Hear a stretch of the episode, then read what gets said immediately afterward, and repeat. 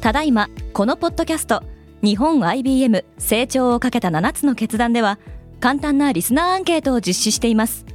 ぜひポッドキャスト概要欄の URL からご協力をお願いします。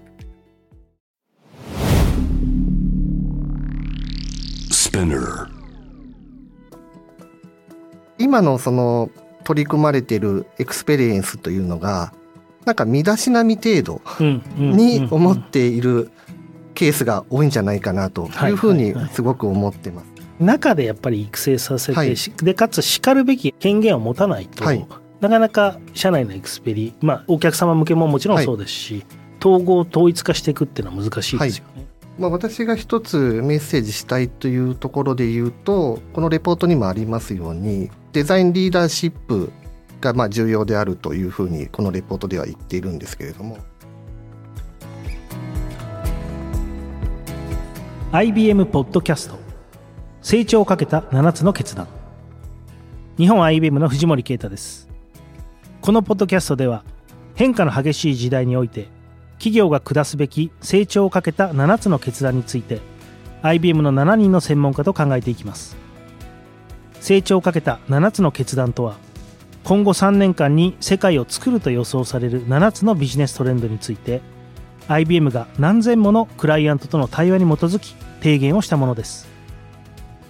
概要欄の URL から無料でレポートをダウンロードできます。分野としては生成 AI サスティナビリティあらゆるもののデジタル化エクスペリエンス空間コンピューティングレジリエンス働き方の再定義となります。今回はエクスペリエンスの専門家柴田英喜さんとお話ししていきます。よろしくお願いいたします。はいよろしくお願いしますそれではまず私の方から柴田さんのご紹介をさせてもらえればなと思います。柴田さんはデザインプリンシパルとして IBM コンサルティングでエクスペリエンスデザイン領域をリードされています。日本におけるエクスペリエンスデザインの創世期からこの領域を社内外で推進をされてきていると。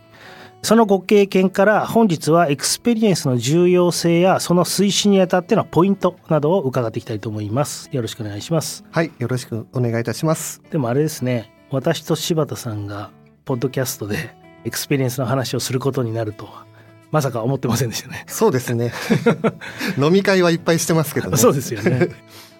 2014年にグローバルで IBMIX IX はですねインタラクティブエクスペリエンスの略ですけれども顧客体験主に統合された顧客体験をサービスとして提供する組織として2014年にグローバルで立ち上がりそして2015年からですね日本でもこの IX という事業を立ち上げました。やっぱりこのエクスペリエンスっていう領域、まあ、我々 IBM コンサルティングの中での IX と切っても切り離せないところではありますけれどもで IX 柴田さんはもう立ち上がりの頃から参画ね、そうですね。最初のメンバーということですかね。この今エクスペリエンスっていうとこうまあ誰もがそれは重要だよね。っていう多分空気になってると思うんですけど当時2015年の頃ってどんな感じだったんですか？そうですね。グローバルではもう当たり前エクスペリエンスの重要性っていうのはもう認知されていたと思いますけれども日本ではまあこれからっていうような状況だったかと思います。うん、私自身ですね本当にエクスペリエンスっていうところをもうライフワークのようにもう何年もやってきてますけれどもその IX の立ち上げ前のお話をしますとやはりお客様クライアントの方にお伺いしてエクスペリエンスの重要性ですとか、まあ、その手法の代表的なペルソナですとかカスタマージャーニーというお話をしてもなんかハテナであったり、うん、それの必要性って本当にそれって必要なんだっけ？みたいな反応が多くてですね、うん、なかなかその説得から始めるということで結構苦労したというのはすごく経験としてありますね。うん、ちょうどあの私が IX を担当させていただいたのが2018年から。なので、まあ、柴田さんの方が先に IX にいて私が後から、まあ、IX のリードとして、まあ、来たわけですけど、うん、まだ私が担当を始めた2018年の頃でもまだまだなかなかエクスペリエンスにお金を払うっていう空気感はそんなに多くはなくて、まあ、一緒にね立ち上げも結構苦労したかなとは思うんですけれども、やっぱあの頃と比べると今の日本ってエクスペリエンスっていうものの重要性はまあ間違いなく増してますよね。そうですねそこはもう間違いないと思います今ですねいろんなお客様の案件でですね必ず UIUX ですとかエクスペリエンスっていうのはですねそのオーダーの項目の中の一要素には、まあ、なってきてるなというのはすごく肌感で感じます。それは社外向けのみならず社内のシステムとかそういうものに対してもですかね。そうですね、まあ、B2C がやはり多い、まあ、マストになってきますけども、まあ、従業員向けの B2E の領域でもですね使いやすさみたいなその業務の効率化っていう観点では必要だというふうに言っていただくケースは増えてきてるとは思いますただちょっと優先度という意味で、うんその予算の中でどこを削るかってなってきた時に従業員体験っていうのは少し二の次になってしまうってケースもまだまだあるかなっていうふうには思っています。まあそうですよね。そうするとこう、まあ、聞かれてる方もエクスペリエンスって言われるとまあ重要っていうのはなんとなくわかると思うんですけれども、まあ、改めてですけど柴田さんの目から見てこのエクスペリエンスが今改めて、まあ、今回の我々の7つの決断の中でもやっぱりエクスペリエンスが重要であるというところ強調しているところにはどんなこう理由というかですね重要性っていうものについてちょっとお話しいただければなと思います。そうですねすごく僕はシンプルなことなのかなと思ってるんですけども、まあ、我々自身がサービスを利用する顧客の立場だとするとやはりこの視聴者の皆様もそうですけれども当然顧客体験がいいサービスはうん。日々使いたいと思いますし継続して利用したいとも思うと思うんです。うん。一方で顧客体験に不備がある。そんなサービスはですねやっぱりちょっと試して使ってみたとしてもですねやはり最終的には使わなくなってしまうんじゃないかなというふうに思います。消費者にサービスの選択肢がなければ仕方なくそのサービスっていうのをですね使うこと使い続けなければいけないというケースは、まあ、あるとは思うんですけども今まさしくですねあの業界の垣根を越えてうん。さまざまなサービスが生まれてくる中で、まあ、どのサービスを使うのかその選択権っていうのは、うん。まあ、今まで以上に消費者にこう重きがあると思うんですよね。うんですのでやはりサービスをこう提供する企業っていうのは常に最善の体験っていうのを提供し続けなければ、うんまあ、いけない状況にああるっていうのがポイントかなというふうに思っています。それはやっぱり B2C っていう中でもモバイルであったり、まあ、ウェブであったりこういうものの出現が大きい。そうですね。モバイルの出現っていうのはやはり大きいと思いますね。もう当たり前にモバイルを通じてさまざまなサービスを利用するということが誰しもが当たり前に使う世の中になったのかなというところが大きいかと思います。ちょっと個人的なね質問になっちゃうんですけどやっぱりこういろんなモバイルサービスや業界の垣根を越えていろんなサービスがね提供されるので当然消費者側の選択肢が増えたそのためにエクスペリエンス要は今まで企業側の理屈でサービスを提供してきたわけですけど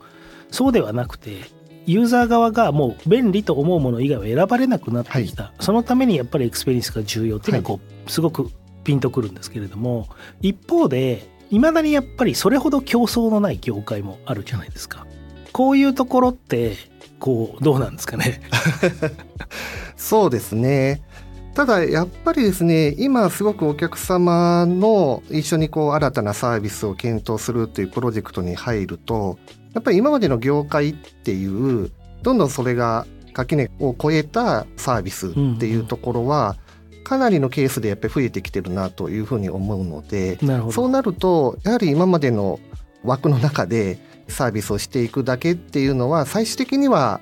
やっぱりこううん、垣根がこう崩れてきた時にやはり駆逐されてしまう可能性が高いのでやはりそこはまあ先手というかですね着手していかなければいけないことと思ってます。そうですね。まあ安全な業界はもうほとんどないとそうですね言えると、まあ確かにそうですね。こうインフラ系ですらいろんな企業がもう入ってきてますからね。電力やガス、そうですね、ええそういうものもまあ競争にさらされているという環境下の中でエクスペリエンスは非常に重要であると。じゃあその一方でなんでこの日本の部分は、まあ、日本が顧客体験エクスペリエンスがこう弱いとは必ずしも言えないかなとは思うんですけどただやっぱり海外のところと比べると、まあ、お金もそうですけれども、優先順位がどうしても投資の優先順位が高くないように感じてしまうんですけれどもここは何でなんですかね？そうですね。ほとんど多くの経営者の皆様はですねエクスペリエンスの重要性については当然理解は示されていますしと思うんですけれども、まあ、大胆な投資まではされてないっていうのが私の感想というか思っているところです。ただそれがサービスを差別化するそのビジネスを左右する重要なものという強い思いであったり、うん、危機感っていうところがまだ十分じゃないのかなというふうにま感じてます。でちょっとこのお話をいただいた時にいろいろ考えた中で、うん、今のその取り組まれているエクスペリエンスというのがなんか身だしなみ程度に思っているケースが多いんじゃないかなというふうにすごく思ってます。でなぜちょっと身だしなみっていう表現を使ったのかということなんですけども例えばアプリでサービスを提供する際に、まあ、ちょっとした見た目、まあ、今流行りのデザインであったりとか、まあ、ちょっとした UI であったりとか、まあ、それってなんかこう身だしなみや立ち振る舞い なんか失礼がないようにといったレベルなんじゃないかなと思っていてでもちろんそれも大事なんですけれどもやっぱりどんな体験価値を提供するのかというレベルではないんじゃないかなというふうに思っていてやっぱり根本的にこう体験を刷新するようなそれをこう生み出してやるとか、それを世の中に提供していくっていうなんか強いこう意気込みがもっと欲しいな、まあ、私自身はすごく思ってます。なんかデパートの洋服売り場みたいな感じですよね。そうですね。そんなに奇抜なものもないけど、最低限のものが揃ってるみたいな、ね。そうですね。うん。なるほどね。身だしなみ程度でとどまってしまっているっていうところが、はい、まあ今のそれほど日本のエクスペリエンスってなんかこう強みとか、はい、世界での競争力がないみたいなところ、ね、そうですね。はい。それがやっぱり抜本的に変えられない理由って何かあるんですかね？そうですね。まあ僕自身の経験でもあるんですけれども、やっぱりこう顧客起点っていう発想が言葉では理解している頭では理解していると思うんですけどもやっぱり自分たちが今提供しているサービスであるとか自分たちができることの延長線上に機能拡充するとかサービスの拡充っていうことを考える、うん、そんなアプローチが主流になっているように思っていて、うんうん、そうではなくってやはりお客様が望む体験っていうところからどんなサービスが必要なのかどんな機能が必要なのかっていう視点がすごくちょっと薄いのかなと思ってます。で僕自身昔ですね IBM で開発セクションにいて、うん、UX とかデザインやってた経験があるんですけどもその毎年秋にですね次の年のフォールプランということでこういう開発をするからこういうだけの投資をしてくれっていう、まあ、計画を提出するんですけども、うん、日本のチームでこうあれこれ考えて来年はこういう機能を足そうああいう機能を足そうっていうことで企画書を作って向こうにこう提言するんですけども、うん、US のチームは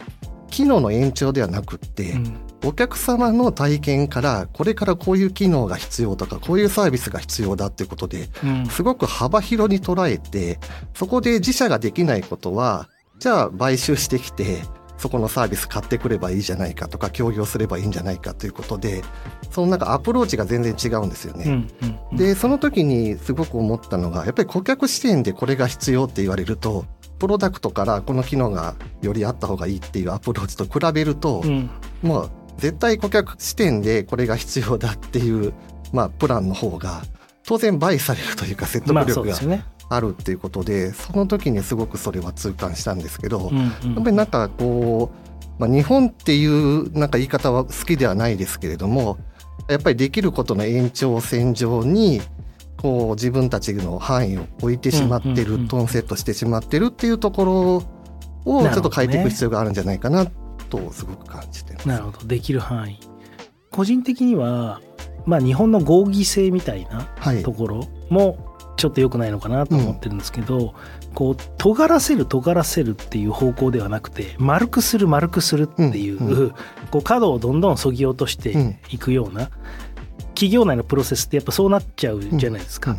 でこんなエッジの効いたものだと批判を受けるかもしれないとかっていうので少しずつ少しずつこう丸くしていくと最終的にさっきまあ柴田さんのおっしゃった最低限の身だしなみを整えた 紳士的な人が出来上がるという感じですよね。そうですね。なんかこう金髪はダメだ、ね、七色なんてユニコーンカラーなんて持ってのほかだで洋服もねまあきれいめなね格好にしていくと、うん、まあ大体みんな同じような人になっちゃうと、うん、だからそこら辺でなんとなくこうあっと驚くようなサービスっていうのを、まああんまり見ない、でも逆に言うとまあ最近ねアメリカとかでもよく言われてるような、まあ、イーロン・マスクさんとかね。なんかああいうこうワンマン経営者みたいなところだと、ちょっと違うサービスが提供できる可能性もね、一方でこう日本の大企業はどうしても合議制なので丸くなっていくんですけど、はい、なんかこうそういう意味だと最近見た中でこれはエッジ効いてるなみたいなサービスとかあります？そうですね。ちょっと今のお話とそれるかもしれないんですけれども、まあ、先ほど顧客起点でっていう話をさせていただいたんですけどもやっぱり顧客起点でじゃあユーザーが求めてるからじゃあこれを追加しようあれを追加しようっていうのがじゃあ正解かっていうと必ずしもそうではないと思っていて、そういったいろんな要望の中でどこに軸を置くのか企業としてそこに対してどう対応していくのか何を提供していくのかっていうのは企業の思想であったりとか企業のビジョンっていうことになると思うので、やはりそれを経営者がきちんと、まあ、取捨選択するっていうことが大事かなと思っていて以前に星野リゾートの星野さんがお話ししてる中で例えばホテルとかこう宿をやってるとお客様から当然いろんな要望が出てくると。でそうすると例えば部屋にテレビ置いてほしいとか、うん、当然宿に行ったらテレビ見たいからテレビがあってしかるべきだ、うん、でもそれを全部叶えてるとサービスとしてまあ、ブレてしまうので、うん、ここはあくまでこう日常から離れた空間なので、うん、まあ、そういうサービスは提供しないよというようなことをおっしゃっていてやはりそういったこう自分たちは何者かっていう、うん、その立ち位置っていうところも一方ですごく重要かなというふうには思っています。なるほどね。それはあの先ほど言ったそのそういう意味だとサービスを尖らせていくっていう意味ですよね、はい、そうですね。みんながテレビを見たいっていう人は一定層いるけれども、はい、そこの要望はその星野リゾートさんのサービスとしては切り捨てていくと、はい、そうじゃなくて自分たちが伸ばしたいサービスに特化していく、はい、まあ、それはでもやっぱり重要ですよね。そうですね。万人に受けるってことは、はい、誰の心にも刺さらないってことですね。まあそこをこう尖らせていくっていうようなところ、はい、でそれを見極めるには経営層がきちっと自分の会社の中で尖らせるべきものが何なのか、はい、自分の会社の提供する本質は何なのかっていうところを理解していくことが重要というところですかね。はい、他にこう具体的にそういった例えばこうスタートアップだったり海外の企業だったりなんていうんですかねトップダウンが効くような企業だと、まあ、比較的そういう例ってあるかなと思うんですけど日本のこう大企業とかでちゃんとそのエクスペリエンスの重要性をリーダーが理解をしてサービス化してるような例って何かあるんですかね？そうですね。最近まあ話題になってるもので言いますと SMBC さんのですねオリーブというまあ、サービスなんかはそれが当てはまるんじゃないかなとすごく思います。SBI さんとかとも連携したり、ね、そうですね。グループ会社さんも巻き込んで統合型の顧客体験っていうのをですね、まさしく提供しているサービスということで、まあ、すごく日本の企業の中では進んだ取り組みだというふうに思います。それはそれぞれ他社との連携グループ会社との連携それからモバイルウェブそういったものをちゃんと統一した体験エクスペリエンス設計をして開発をされているそれがその SMBC さんだとなんでできてるんですかねなかなかそこにたどり着けない企業がいっぱいあると思うんですけど。まあ、一つはきちんとデジタルの顧客接点が重要なチャンネルとして、まあ、投資をされているということだと思いますし顧客起点という意味でその顧客体験としてどういったサービスが重要なのかっていうところをですねきちんと掘り下げて検討されているんじゃないかなというふうに思いますまた彼らはですねその IT の戦略室の中にデザイン組織も持ってその企画と同時に顧客体験をですね専門家目線できちんと検討するといったような取り組みもされています。で我々もですねお客様と一緒に顧客体験のデザインから実際のアジャイル開発までご支援させていただいてますけれどもなるほど。それはインハウスにちゃんと体験設計をするデザイン組織があってでそこに対する投資も行ってで開発もアジャイルでやられてるんですよね、はい、まあ、そういったところでこう定期的に優先度をつけて対応するものをまあ対応していってると、はい、まあ、その3つがこうきちっとうまく噛み合ってるからこそああいうサービスが生み出せるってことですかね。そう思います。なかなかでもそれができるマネジメントってまあ、特に経営者1人だけできるものではないので特に日本の大企業の場合、はい、ある一定層の管理職者っていうのがやっぱ今言ったようなことがちゃんと皆さん理解できないといけないなと思うんですけど、はい、そこってどういうふうに進めていったらいいんですかね？そうですね、まあ、私が一つメッセージしたいというところで言うとこのレポートにもありますように、まあ、デザインリーダーシップがまあ重要であるというふうにこのレポートでは言っているんですけれどもやはりそのビジネス企画とかですねあと最近はまあ AI ということでそのテクノロジーを最大限活用したまあ変革っていうところを皆さん検討されてると思うんですけどもその中に体験っていう軸でそれをこうぶらさずに企画し実行して実現していくっていうところをドライブしていくそのエクスペリエンスの専門家がビジネスのまあ上流からきちんと参画をしてやっていくっていうことがまあ一つ重要だと思いますしでその中でまあ多様性っていうこともこのレポートの中で言ってますけれどもまあその一つとしてそういった顧客体験の専門家がその中にまあ入っていくっていうことはすごく重要かなというふうに思っています。日本の企業にはそのエクスペリエンスの専門家っていないんですかね？設けてらっしゃる会社チーフエクスペリエンスオフィサーを設けてらっしゃるところもありますけれどもまだまだ少ないというのが、まあ、私の実感ではあります。その辺ってやっぱりこう育たない育てるものなんですか？それとも外から持ってきた方がいいとか？そうですね。ただ必ずしも外だけではなく中でやっぱり醸成していくっていうことも必要だと思います。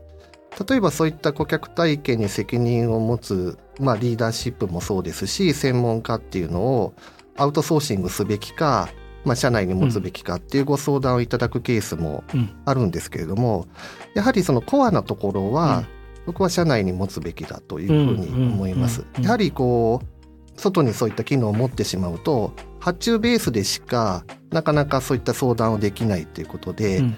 あのエクスペリエンスの企画の部分ってなかなかまだこう投資対象になる前の検討のところもすごく重要だと思うのでそこにやはりこう議論に入っていくっていう意味では社内にそういったところに責任を持つ人っていうのが必ずいるっていうことは重要になってくるかなというふうに思います。まあでもその人にしかるべき権限も与えていかないとまあ感覚的にはおっしゃる通り外から取った人にエクスペリエンスを任せましたって言っても、まあ私の感覚だと日本企業の各部署がその人の言うことに従うとは全く思えなくて。そうですね。でやっぱり中でやっぱり育成させて、はい、でかつしかるべき権限を持たないと、はい、なかなか社内のエクスペリまあお客様向けももちろんそうですし、はい、統合統一化していくっていうのは難しいですよね。まあその辺がこれから日本企業が力を入れていかなきゃいけないところで中での人材育成ももちろんそうですしエクスペリエンスの位置づけですね、はい、こういったところを、まあ、社内でしっかり変えていくってことがまあ重要かなと思います。はい、でちょっと最後になんですけれどもエクスペリエンスについて今日これだけは知って帰ってもらいたいってこう柴田さんが思うこと、まあ、せっかく聞いてくださってる皆様にですね専門家としてこれだけは今日聞いて帰ってほしいみたいなのはありますか？そうですね。実際のアクションについてはレポートでいろいろ書かせていただいてますのでぜひそこを読んでいただきたいなというふうに思いますが私自身はエクスペリエンスについてこれまでの今日のお話の中でやはり海外が進んでいて日本はまだこれからだというような少し論調だったかと思うんですけれども日本はですね僕はすごく感じるのはおもてなし文化よく言われますけれども世界の中でも誇れるそういった得意分野があるというふうに言われてますけれどもそれってまさしくエクスペリエンスのお話だと思うんですよね。ですので我々本来最高の顧客体験を提供することに関して創意工夫をしこう築き上げてきたそんなものがあると思うのでそれをこうデジタルであるとか最先端のテクノロジーを使ってどう実現していくのかというところをもっともっと本来発揮できるはずポテンシャルがあるはずだと思うのでやはりそこの重要性っていうところをきちんと再認識をして、まあ、そこに取り組んでいくっていうことが重要だと思っております。なるほど。ちょっと今の柴田さんの話で個人的には思うところがあってそのおもてなしってまずただだと思ってませんか？皆さん。っていうのが日本市場として僕はちょっと思ってること、おもてなしてただっていうようなね、感覚がちょっとありすぎるんじゃないかっていうのが一つとあと柴田さんがおっしゃったおもてなしって確かに日本の心だと思うんですけれどもこれってどちらかというと今まで社員の人だったりサービスする人たちが自らの心に従ってボランタリーにやってたことだと思うんですよね。会社で明文化されたサービスにはなってないわけですよね。で、まあ、だからこそタダだったわけですけれどもこれをやっぱり一人一人の社員のこう心だけに委ねてると企業としてのエクスペリエンスには昇華しないんじゃないかなって個人的に思っちゃうんですけどその辺はどうですかね？そうですね例えばそのデジタルのサービスそのモバイルのアプリとか考えた時にその一人一人の社員が創意工夫して臨機応変になんかモバイルアプリを作ってるかってやっぱりそうじゃなくって、うんうん、その企画者がいて、まあ、IT のエンジニアがいて、まあ、デザイナーがいて、まあ、作ってるんですけどそれがまだまだこうウォーターフォールだったりとか、決められた範囲の中で設計しそれをリリースしてるという状況だと思うのでそういったこの企画開発のプロセスの中に、まあ、いろんな人の意見が入ってでリリースして終わりじゃなくこうリリースしてからもいろんな人の意見を取り入れて、こうちょっとでもいいから日々改善していけるようなその今藤森さんがおっしゃったアナログでボトムアップでやってるようなことをそういったサービスをデジタルのサービスを作る現場の中にもプロセスなり仕組みとして取り入れていくっていうことも必要なのかなというふうに、ね、日本人のおもてなしの心がデジタルプロダクトを作っていくプロセスの中に組み込まれるような開発の仕方だったり、はい、ある意味アジャイルですよね、はい、そういう形で進めていくウォーターフォールから脱却をし、はい、そういった日本人の心要素が入っていけるような、はい、えー、デジタルプロダクトの開発していく、はい。まあ、そこがポイントかなっていうところですかね。はい、柴さん今日はどうもありがとうございました。ありがとうございました。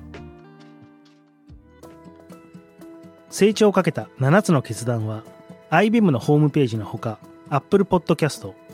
Amazon Music、Spotify など主要なリスニングサービスにてお聞きいただけます。ぜひフォローボタンからフォローをお願いします。また概要欄に成長をかけた7つの決断のダウンロード URL を記載しています。ポッドキャストを聞いて7つの決断に興味を持っていただけましたら、ぜひダウンロードをお願いします。ホストは日本 IBM の藤森啓太でした。